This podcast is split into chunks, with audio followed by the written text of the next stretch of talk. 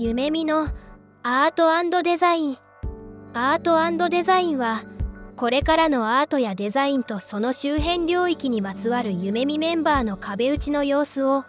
外部にダダ漏れさせた生々しい会話が聞けるポッドキャストチャンネルとなっております。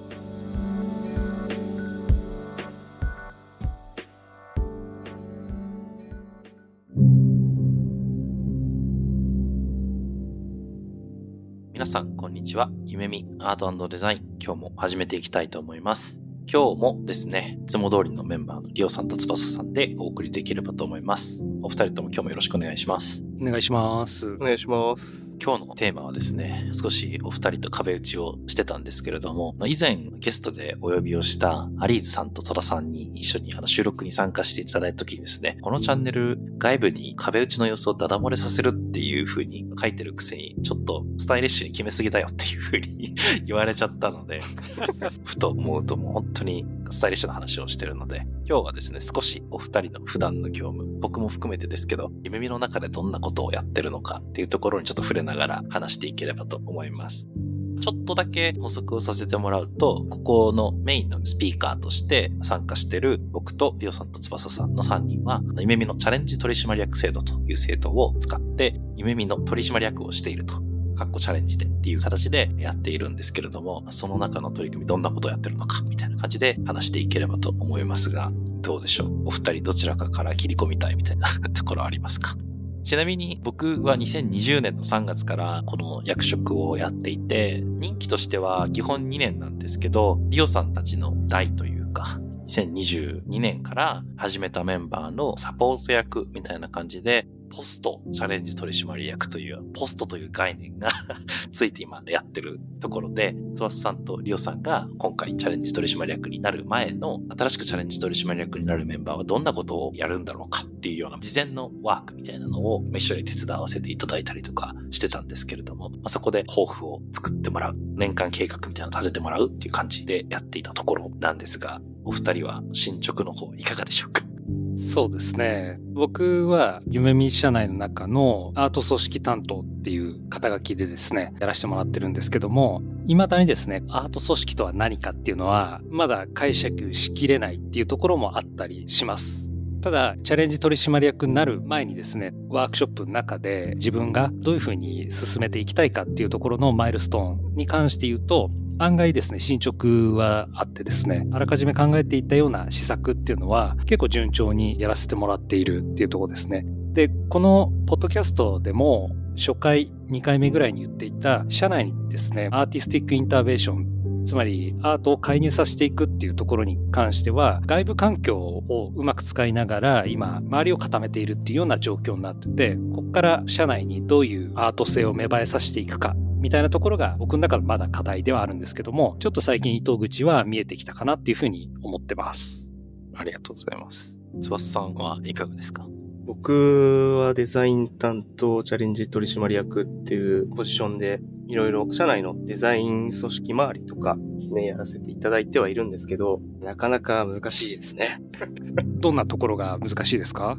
本村くんがポストチャレンジ取締役っていうところで、前任でチャレンジ取締役っていうのをデザイン担当でやってくれていたっていうところもあってですね、結構成果を出していただいていて、2期目に当たるんですけども、その時にこれ以上何をすればいいんだろうみたいなところ結構最初悩みではあったりはしたんですけど、そんな中で僕のバックグラウンドからやれることって何かなっていったところで、今現在はですね、未来予測という形で、夢見デザイン総研っていうのを実験プロリクっていうものを使ってですね、立ち上げたりとかしていて、まあ、いろんな社外の情報ですね、デスクトップリサーチとして、いろんな市場とかの情報を集めて、この先どうなっていくか、消費行動がどうなっていくかとかも含めて、いろんな人たちとコミュニケーションしながら分析をしているっていうのもやってはいるんですけど、レポートを出そうかなとは思ってるんですが、なかなかまだ出せてないなっていうところで進捗としては完遂できてないなっていうところもありますし、他で言うと CDO 室の設立っていうのがあってですね、それは耳ってすごいいろんなチームがあってですね、それを取りまとめるギルドっていうのがあるんですけども、そこと取締役会っていうところの接続点っていうのがちょっとなかったので、まあ、そこを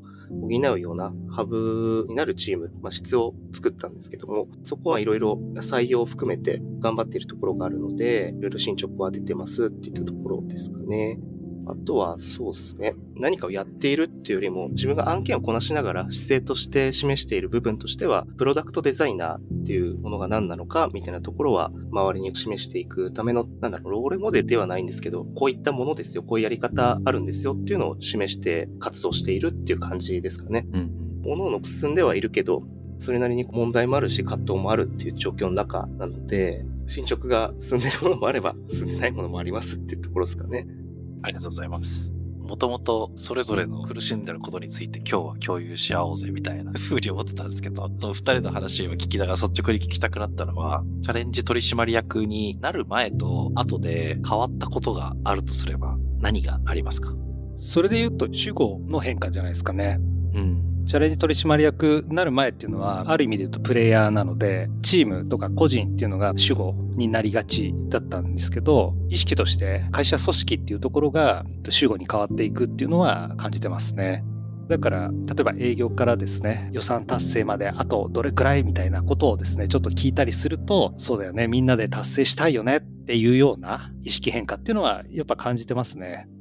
その変化は、リオさん的には？心地いいものでしたそれともなんかちょっとチャレンジングなことでしたチャレンジングでしょうね。だって、一プレイヤーとしてやっている時の方が、良くも悪くも限られた視野の中で戦えばよかったっていうところがありますけども、もう少し広がっているので、やっぱ考えることっていうか、こうあるべきだよなっていうような姿勢の部分とかは少し意識する必要がある。その辺がある意味で言うとチャレンジングかなと思います。なぜなら自分で別にすごい高い役職になりたいって思ったことって今まで別になかったので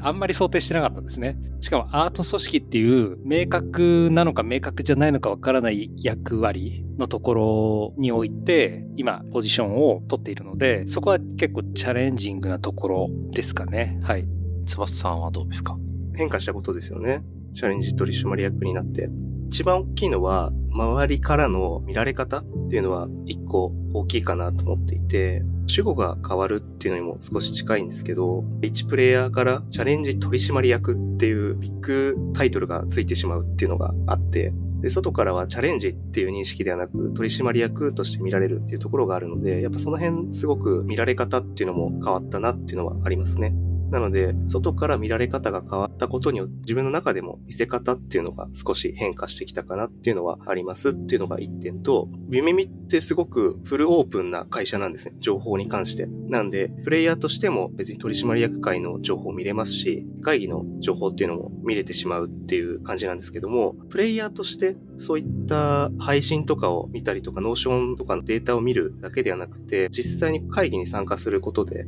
体感値としてやっぱ全然違うなっていうのはありますね。感覚値にはなっちゃうんですけど、うん、外から見ているっていうよりも、ちゃんと中に入って見ている感じっていうのは、プレイヤーからチャレンジ取締役っていうのになった時に大きな変化だったなっていうところは思いますね。確かに。僕も3年前にチャレトリになった時に、当時ももちろんデザイナーっていう仕事は経営にも関われる。何かしらインパクトをもたらすような動きができるっていう風な、ある意味で教科書的な理解のもと、チャレンジ取締役になって、経営会議、取締役会、もろもろの事業推進みたいなところ関わるようになったんですけど、最初本当に何やっていいかわからなかったんですよ。何できっと自分みたいな。で、まあ一年ちょっとかけて、ああ、ここだったら少し役立てるかもしれないみたいな感覚値と、今ちょうど3年目にしてやっと夢見のデザインっていう事業を成長させていくために、こういうふうに道筋を描いて示していくことで、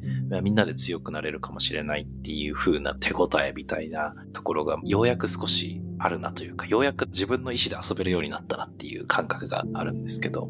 ちなみに僕がシャレトレ立った時は、領域なかったんですよ。ここって。うん。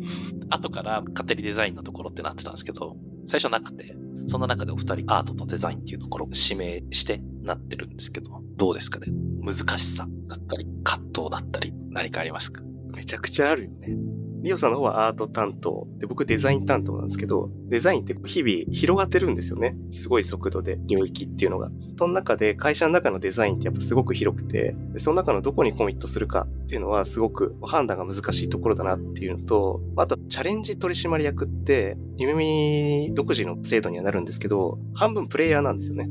取締役兼プレイヤーなんで、経営層の言ってることもわかるけど、現場の声もすごいわかるみたいなところで、どっちを優先して進めていくべきかっていうところの葛藤は、毎日やっぱありますよね。うん。利益も上げなきゃいけないけど、利益を上げるためにはコースをどうにかしなきゃあかんみたいな部分もあったりとか、PM チックなところもあるんですけど、プレイヤーに対してはもっと余白を持って仕事してほしいなって思いもあるけど、経営からすると、いや、もっと効率的にっていう部分もあったりとかするし、そういった部分で葛藤っていうのは日々やっぱありますよね。リオさんいかがですか？そうですね。アートっっていう言葉自体の解釈も人それぞれなので、さらに夢見っていうのが元からアートだっていう風なキーワードを持ってたわけではないっていうところが結構難しそうだなとは最初思っていたところですね。社内の組織の中にアートっていう言葉がまず存在しないっていうところから取り組まなきゃいけないっていう中で環境を整備していくっていうところが重要かなと思うんですね。ただ単にアートっていう言葉だけ組織の中に埋め込んでも、それってあんまり意味がないかなっていうふうに思ってたりするので、そのアートっていう文脈とか、あとは言葉の意味とかですね、もしくは様々な解釈をまるっとですね、包み込めるような枠組みっていうのをちょっと今模索しているところですね。はい。だからそこら辺は結構、個人的には難易度高えなとは思ってるんですけども、割とカルチャー系の組織だったら、カルチャー系っていうのはカルチャーメディアを持ってる組織とか、そういった人材が集まっているという組織だったら、すごく気軽にそういった話を社内で展開するっていうこともできるかなと思うんですが、なかなかそこはまだ1段2段のハードルがあるかなと思うので、外側から目に見える形の取り組みっていうのを、アートとエンジニアリングとか、アートとデザインっていうところを掛け合わわせた取り組みっていうところを、まずは少しずつ作っていきながら、あ、こういうのもアートって言うよねっていう幅をですね、広げていきたいっていうのが、ここ1年でやることかなと思っていて、で、もう1年期間があるんで、来年に関しては、やっぱ社内にアートってこうでもいいじゃんみたいな発言が出てきたり、よりアートのキーワードって逸脱だったりするので、自分なりの逸脱とは何かっていうのをメンバー同士結構話したりして、いや、今まではこうだけど、こうでも良くないみたいな話っていうのが気軽に出るようなところっていうのが、いわゆるアート組織に近づいていくステップなのかなっていうふうには思ってますね。3つぐらいのキーワードで、りょうさんやってましたね。実験、実体、実感ですね。実感か。はい。この3つがないと、このバランスによって多分達成感とか理解って多分深まるなと思っていて、アートっていう言葉がまだ浸透していない状況の中で重要なことってやっぱ実験することでもあるし、それが見える形で実体となって、で、実体になると結構やっぱメンバー間でも実感するじゃないですか。あ、これが面白いことなんだなとかっていうのが自分自身でも納得できるっていう、なそういったサイクルっていうのをうまく作りたいなと思っていて、それはちょっと年末年始ぐらいで少し考えてですね、社内展開したいなっていう取り組みでもありますね。夢見の中でも昨年ありましたよね。本村くんも参加していた明日会議。はいはいはい。ありましたよね。つまり、社内の中で、夢見が持ってる事業以外の事業のアイデアをチーム戦で出そうと。代表の独断と偏見で予算出すみたいな、そういった取り組みが夢見の中でもあったんですけども、そういったものがもうちょっとライトに社内でできる、つまり自分が思い描いているサービスっていうのが組織を通じて発露するみたいな、そういったものが結構アート組織、アート性っていうところに結びつくんじゃないかなってのは思ってます。なるほど。面白いですね。加えて言うとですね、そういった取り組みを他のメンバーもしていくべきだなって個人的には思ってるっていうのが背景にあるんですけど、まずはちょっと自分がやんないとなというふうには思っていて、それをアートチームという社内で作ったチームを使いながら組織に還元される形で今までにないようなサービスっていうのが夢見が領域としては触れてなかった領域でのサービス展開みたいなのもしてみたいなっていうふうに思って今動いております。実験の部分って夢見の制度としての実験っていうのがあって、こういうのやってみたいよねとかっていう文脈って、デザイン見本態度の作成でも出てそのイエスみたいなところも結構近しくて、発起人になんなくてもいいとは思うんですけど、面白そうだなっていう船に、あ、俺も俺もって乗っかる文化っていうのもデザイン側としては増やしていきたいなっていうのはあるんで、連携できたらいいなとは思いますね。僕も現にリオさんの取り扱ってるアートオフィスの一部のプロジェクトに面白そうって乗っかっちゃってますし。そうですよね。さっきの実件実体実家でしたっけ？順序的には合ってます？そうですね。っていう話はサービスデザインっていう領域だと多分2年、3年前に駆け上っていったなっていうのをちょっとリオさんの話を聞きながら思い出していて、最初はもうサービスデザインの差の字もなかったところからクライアントの実績作ったりだったりとか、いろんなまあ提案資料を作って案件を獲得していく中で実態に変わっていって、で、今実感っていうところですごく苦戦をしているというか、これからその実感度合いを高めていかなければならないっていうフェーズなのかなっていうのを個人的には思っていて、しかもリオさんと全く同じではないかな。似たような感じでデザインのサービスちょっと領域は狭くしてるんですけど、デザインのサービスを夢見としてどんどん出していきたいっていうのがもっとあるので、今日そういえば午前中僕はデザインのサービスのリリース倍増化計画っていうのを粛々と立ててたんですけど、うんうん、面白いですね。そうやって見ていくと。なので、聞いてると、ある意味でリオさんのアートの文脈のところは、ゼロベースであったからこそ、ゼロからマイナスになることって多分ないこともないけど、登るだけっていう状態では多分あったと思うんですよね。一方で、翼さんは僕とか、翼さん以前に入ったメンバーが敷いてしまった枠組みの中で、次の一手を打ち出していかないといけないっていうところで、大変ですね。人事かよ。アート担当から言わせると、アートのキーワードって逸脱っていうのもあるんですけども、破壊っていうのもあるんで、前任の本村くんが作り上げてきた礎っていうのを一回すべてこう破壊してしまうというのもありだと思うんですよね。単なるね、破壊者だったら破壊して終わりでいいと思うんですよ。でも一応社会人なんでね、破壊したら破壊したところの責任を取らなきゃいけないっていうね。立ち上げなきゃいけない。作り変えなきゃいけないってとこまでやんなきゃいけないから。うん。そこはいいかな。あれ？本音が出た？いや、だって本音をね、言う場ですから、今回は。その場合ね、どう積み上げていくかっていうのも、じゃあ重要になってくると。うん、そうですね。その一つが C 療室の設立っていうのも一つでしたし、夢見の中で今手薄になっている営業のトラクトになるような形になればいいなっていう思いでデザイン総研っていうのも作ってますし、そういったところはまたちょっと別の文脈で乗っけてはいるっていう感じですね。その辺どうなんですか？前任の本村くんからすると。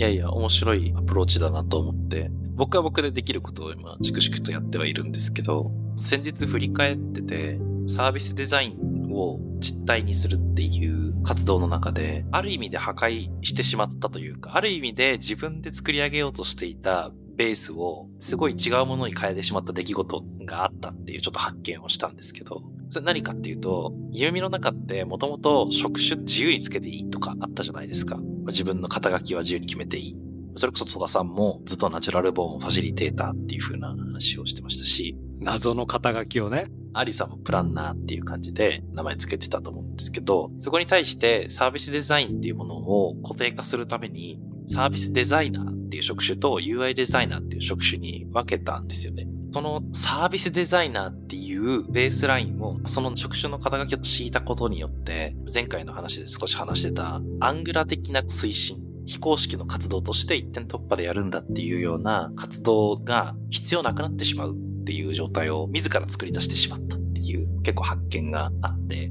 で、今次のステップなんだっていうところに来てると思うんですけど、リオさんのアートってころも、夢見の組織の中にアートが定着した時にいや、アートってカウンターだよね、雑だよねっていうのが、アートが正規のルートになった時にどうなるのか、みたいなのはありそうだなって思っている。そうっすね。アート性で言うと、本村くんがうまく整理したサービスデザインっていうものがスタンダードになった時に発動するのがアート性なんで、なんでみんなサービスデザインなんだよって言い始めるみたいな。うんうんうんみんながっていうか、ある一部が、じゃあサービスデザインとは何かっていうのを理解しなければ逸脱はできないっていう、そういう制限だと思うんですよね。だからサービスデザインをハックするみたいな形で違う動きをする人たちが出てきても、それはそれでいいんじゃないかなというふうに思うんですよね。それは一つのアート性だと思うし、問題はサービスデザインとは何かっていうのを理解しないといけないっていうワンステップが増えたっていうところだと思いますね。うん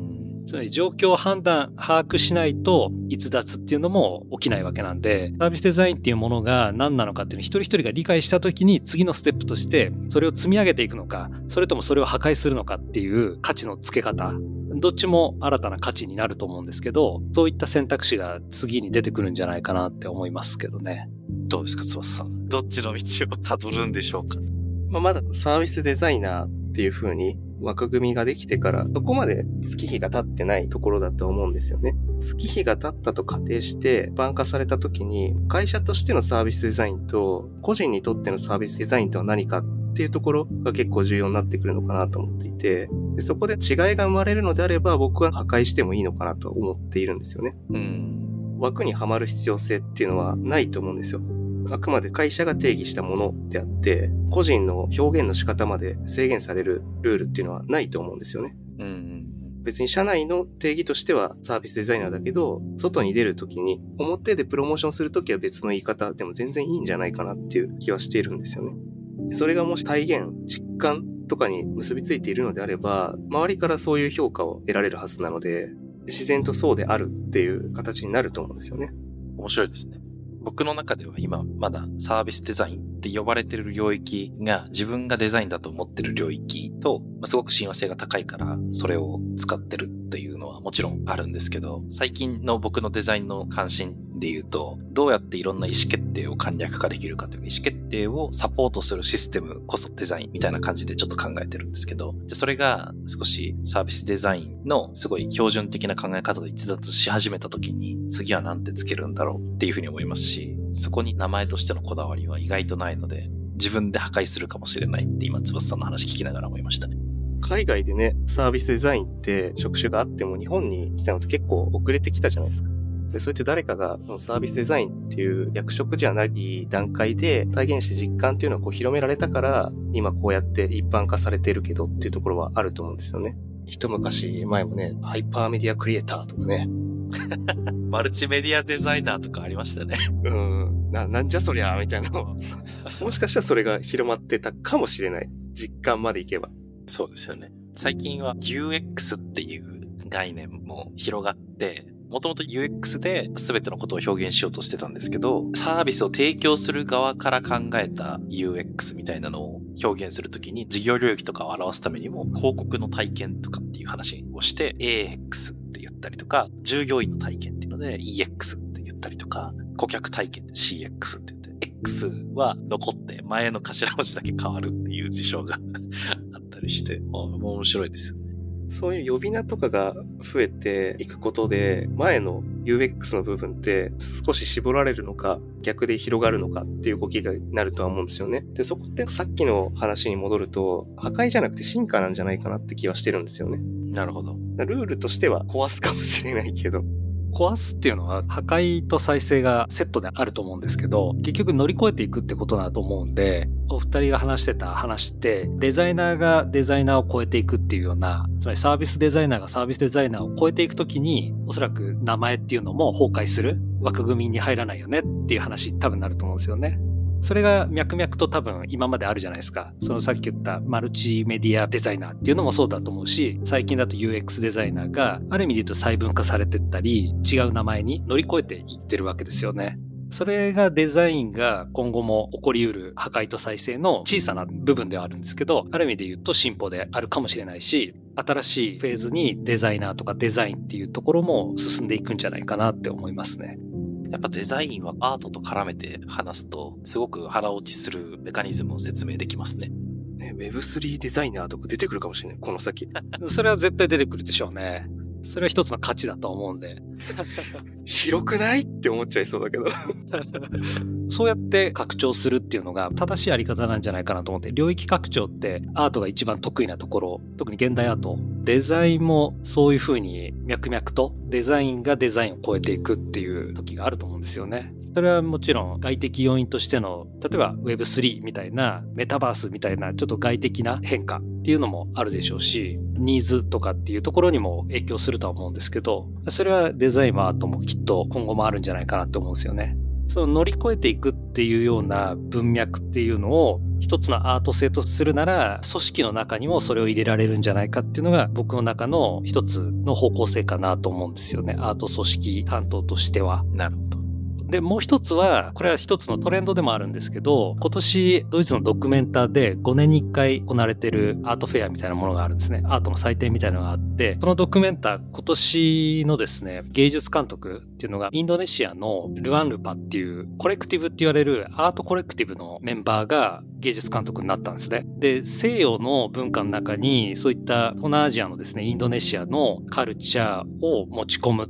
で、それでアートを展開するっていうのってなかなか今までなかったんですけど、その彼らが実践してるのがコレクティブっていう考え方なんですね。で、この辺がちょっと夢見のアート組織の中のすごくフィットするヒントになるなっていうのを最近ちょっと思っていて、ちょっとまだ社内展開どういうふうにしようかなっていうふうに悩んでるとこではありますけど、コレクティブっていう考え方が夢見には結構フィットするんじゃないかなと思ってます。でそれは多分サービスデザイナーっていうのが一律でサービスデザイナーがいて、ただ、いや、俺サービスデザイナーちょっと超えていきたいんだけど、みたいな人たちっていうのが違う肩書きとか、違うデザイナーの形っていうのを見つけていく。で、その一人一人っていうのが集まることで、ある意味で言うと、チームとして能力値が高まる。まあ、これがコレクティブのあり方だったりして、そういった動きが今後出てくるんじゃないかなっていうのをちょっと考えてたりして、これ面白いのは、インドネシアのアートコレクティブって、一番大きいとこだと100名とか、結構多い人数が、一つの大きな家にですね、出入り自由でいるんですねで。アーティストだけじゃなくて、DJ とか、科学者とか、哲学者みたいな、教育者とか、そういった人たちが出入りしてるんですけど、そこの中でプロジェクトになってるんですね。だからアートも今まで作品っていうのがアートだったんですけども、プロジェクトっていうのがアートに変わったっていうのがコレクティブがアートがアートを超えていくことだったんですけど、でもそのプロジェクトって全然何にも用ないのに、そのプロジェクトに参加して家でゴロゴロしてるみたいな。みんな集まってすげえ議論してるのに横ですげえゴロゴロしてるけど毎日来るみたいな人とかがいるらしいんですよ。研究してる論文の中で面白かったのは、案外その議論の中ですげえいつもブラブラゴロゴロしてるやつの一言で決まるケースが結構多いみたいなことが書かれてて コレクティブっていうのは必ずしもすごい強い人たちが集まればいいっていう話じゃなくて、様々な能力とか役割っていうのをお互いがお互いを認めながら、その能力を使いながら変えていくっていう要素が重要になってて、その辺って夢見と親和性すごい強そうだなと思ってて考えてますっていうとこですね。ありがとうございます。だいぶ話し込んでしまって、時間も長くなってしまったので、そろそろ閉じていければと思ったんですけど、なかなか今日はダダ漏れ会みたいな 感じで話し始めて、すごい真に迫った話ができたんじゃないかなと思ったんですけど、お二人いかがでしたか？そうですね。結構スタイリッシュになっちゃったなって 個人的には思います。なので、もうちょっと僕としては泥臭い話もできますっていうところですね。もうちょっと攻めた回をね、チャレンジしましょうかね。そうですよね。ちょっと事前のミーティングではね、いや、今回はダダ漏れっていうのをね、して、あの、泥臭い回にしようなんていう話をしてたんですけどね。うん、やっぱ僕らが集まっちゃうとスタイリッシュになっちゃうんですかね。どうなんでしょうかね。ダダ漏れ会継続して時々開催できればと思いますので、皆さん次回もぜひ聞いていただければと思います。それでは次回もお楽しみに。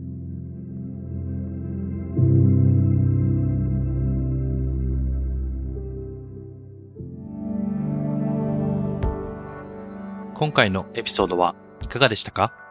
聞いていただいた皆さんに少しでも何か新しい発見があれば嬉しいなと思っています。